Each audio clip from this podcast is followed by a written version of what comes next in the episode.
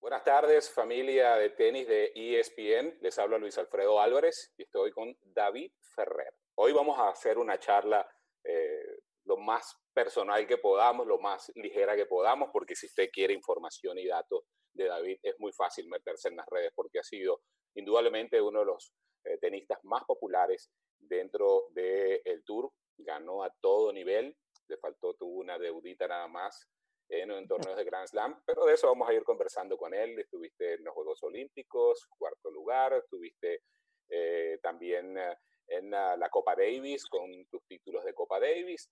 Y David, sería interesante, pues, primero que nada, que nos cuentes cómo estás, dónde estás y cómo estás llevando toda esta situación.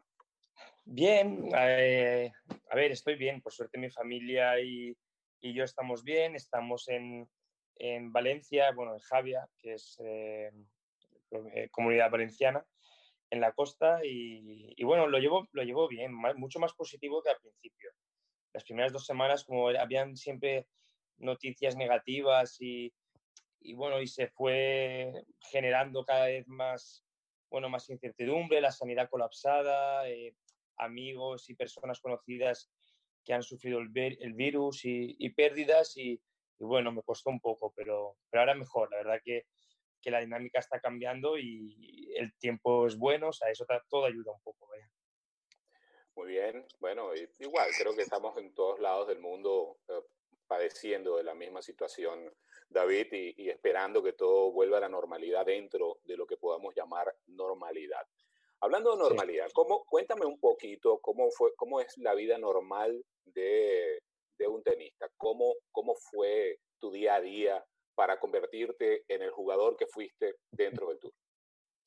Bueno, yo tuve una carrera muy intensa y mi día a día era intenso, era como mi juego en una cancha de tenis.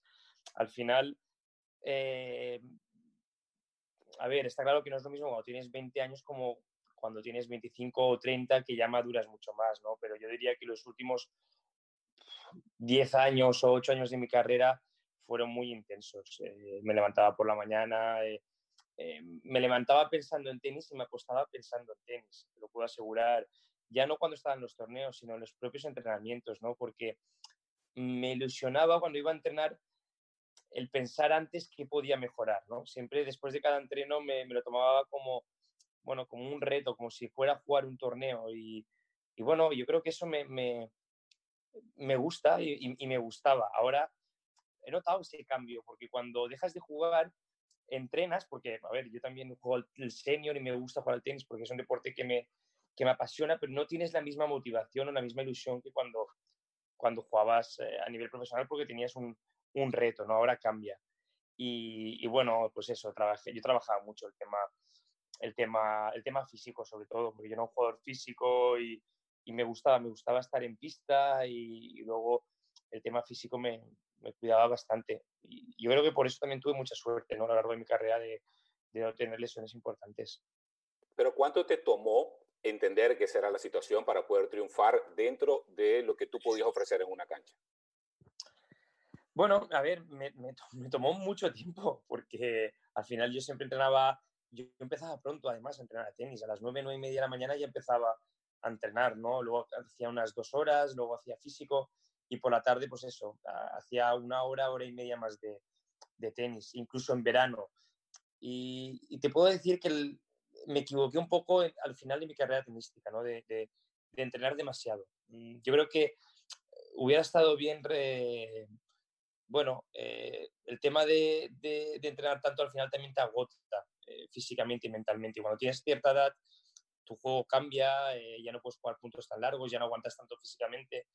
Y, y, bueno, y eso sí que me costó cambiarlo, me costó, eh, bueno, eh, descansar más. Creo que el descanso me hubiera venido bien en, en, ciertos momentos de mi carrera tenística. Si algo dice mi, mi antiguo entrenador o, o, mis entrenadores es que mi problema es que no entrenara, o, o mi problema no era que, que no fuera profesional, el problema es que era demasiado y esa obsesión a veces se volvía en contra. David, hay una, una situación que, que, de repente uno contigo debería buscar, tiene que haber un balance en algún punto, ¿no? Porque hablaste de, de obsesión, una es una. Otra es hambre. Otra, espíritu de competencia. Y otra, ganas de ganar. ¿Cómo estaba balanceado eso dentro de, de David Ferrer? Yo creo que se fue evolucionando con los años. A medida que iba, que iba entrenando y a medida que iba eh, subiendo en el ranking, tenía más ambición. Al final, siempre el tenis, cuando, cuantos más partidos ganas o eh, cuanto mejor ranking tienes, más presión hay, porque te exiges más al año siguiente. Pero, pero bueno, me, me gustaba, o sea, me, me podía vivir con ello. Y, y ya te digo que, que fueron años muy, muy intensos. Eh, a mí me ayudó mucho la, figura de Rafa, de tenerlo cerca. También a Juan Carlos Ferrero, que entrenaba mucho con él. Y, que eso, no tener a alguien o a personas tan buenas cerca, te hace aprender y te hace copiar. Yo, yo era muy buen copiador, creo yo.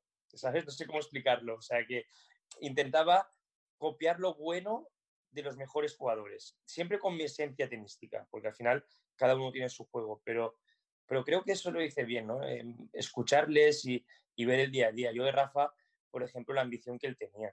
Mm, él tenía una ambición increíble, o sea, ganaba un torneo y luego quería volver a ganar. Recuerdo cuando ganó un año Roland Garros y, y, y, a la semana siguiente jugó, creo que era Quincy, y volvió a ganar, o sea, sin, sin prácticamente descanso. Y, eso me, me, me, maravillaba, ¿no? He, he convivido con, tuve la oportunidad también de entrenar con Marat Safin muchos años y, Marat era un jugador que, que igual desde fuera eh, se, ve, se veía como que no era profesional y era todo lo contrario. Físicamente se cuidaba muchísimo, eh, trabajaba muchísimas horas y, también aprendí mucho de eso.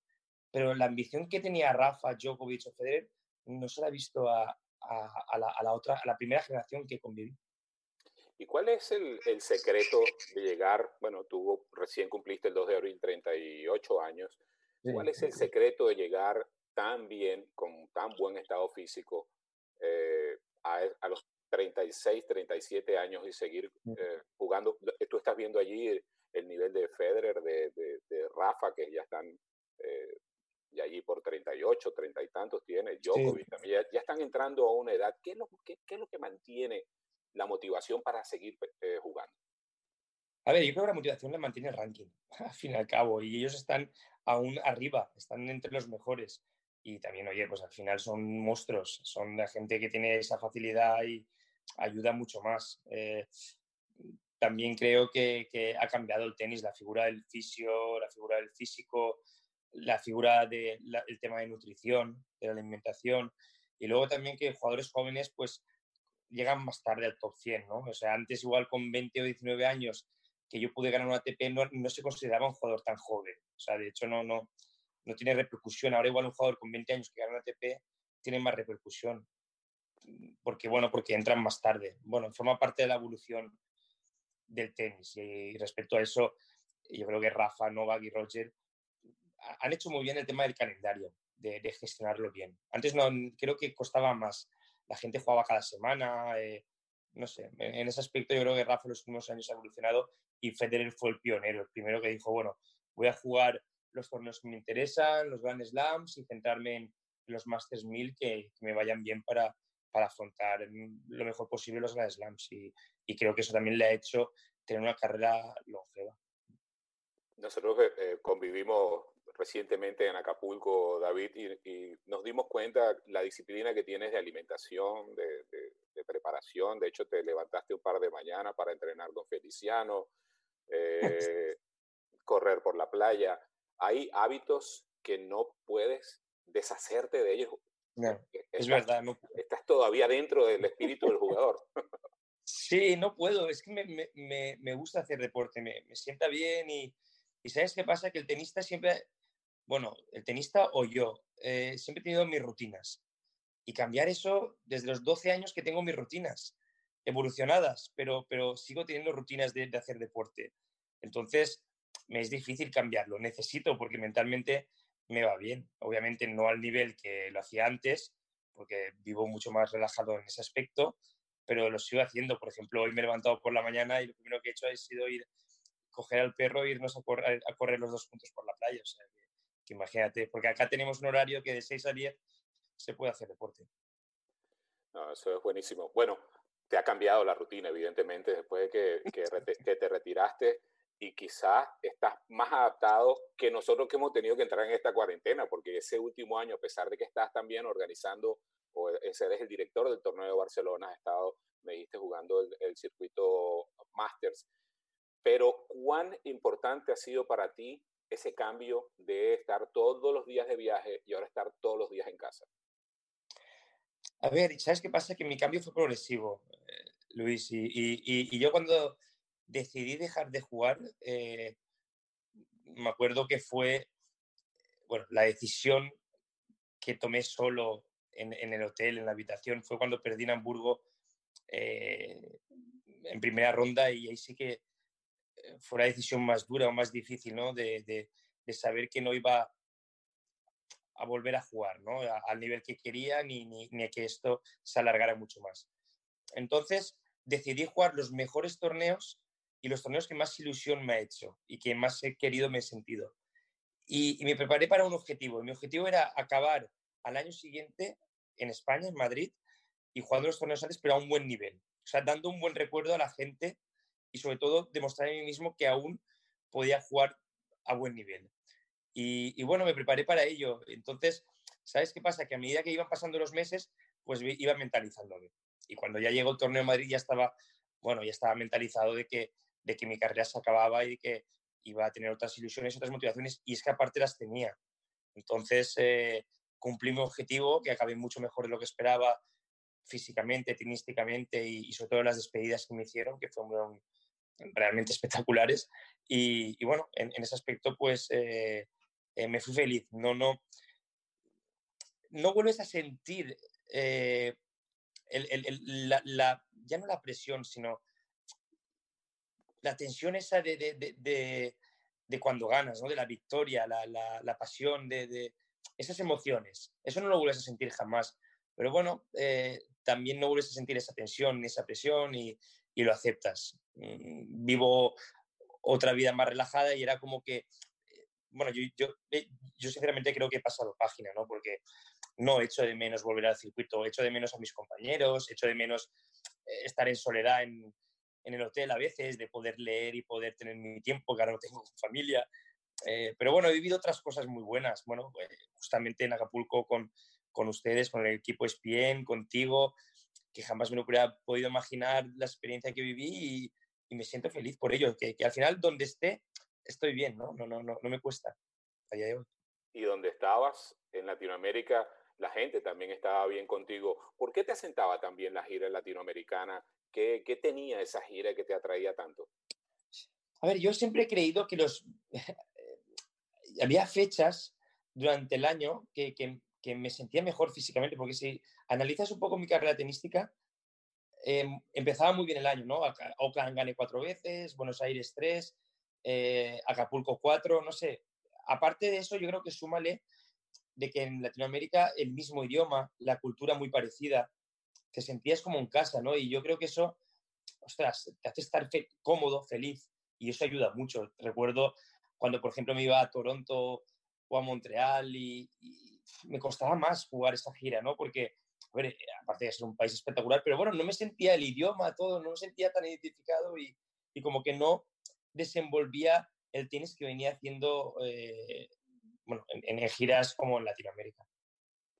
Sabes que, ah, volviendo de nuevo a la longevidad y, a los viajes, los tenistas uh, latinoamericanos en general eh, piensan que les es más difícil a ellos la, llegar al final de sus carreras porque se, pasan mucho más tiempo fuera de casa que otros lados. O sea, y la gira de mm. Latinoamérica es corta, la gira en los Estados Unidos es, mm. bueno, desde Indian Wells y después al final de año para los torneos del verano. Pero a los europeos se les hace, piensas tú, eh, más cómodo jugar sí. más tiempo. Sí, totalmente de acuerdo. O sea, es que estoy convencido de que la gente de los tenistas de Latinoamérica se retiran antes porque los viajes son mucho más largos, porque las giras son mucho más largas y eso es un desgaste mental brutal, aparte físico, o sea, todo. Yo sinceramente creo que si hubiera sido argentino. O sea, no, no hubiera durado menos, mi carrera no hubiera sido tan longeva, porque son giras muy largas. Yo recuerdo, ya no cuando eres profesional, sino cuando juegas futures, juegas challengers, torneos menores, que son giras de tres, cuatro meses. No sé, igual pasa también en Australia, ¿no? Y los australianos, o yo creo que o tienes una base en Estados Unidos o en Europa, o, tener una carrera más larga se hace realmente complicado, sí.